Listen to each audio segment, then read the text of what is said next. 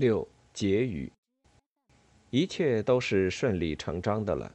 新中国成立之后，它的巩固与安全成为首先面临的问题，而这种巩固和安全的最大隐患就是美国的干涉和破坏。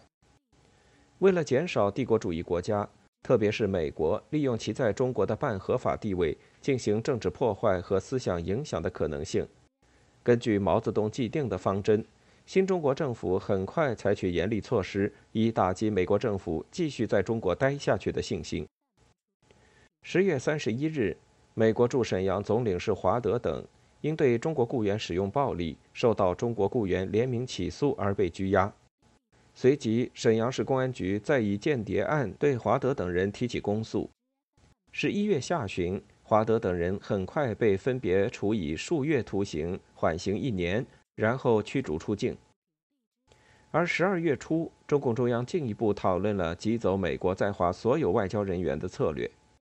随后于一九五零年一月六日，下令征用美国等国驻北京领事馆根据辛丑条约占据的旧兵营，最终迫使美国关闭了在中国的全部领事馆，并撤走了全部政府人员。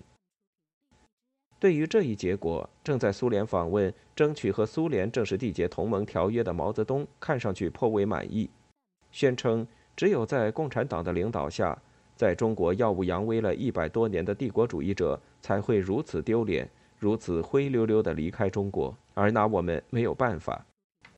当然，这样做根本上还是为了巩固新政权。在几年之后，毛泽东谈到当时外交的战略考虑的时候，说得很明白。即这时与这些帝国主义国家有了外交关系，会给我们许多困难。我们需要先扫自己的房子，而与美国这样的国家有外交关系，则困难得多。暂时不与之建立外交关系，就使他们没有机会在我们内部制造麻烦。因此，建交与否，这并不完全取决于美国等帝国主义国家的态度。实际上，我们希望客人迟一些来。我们希望他们来时，使他们处于无能为力的地位，使他们处于后悔的地位。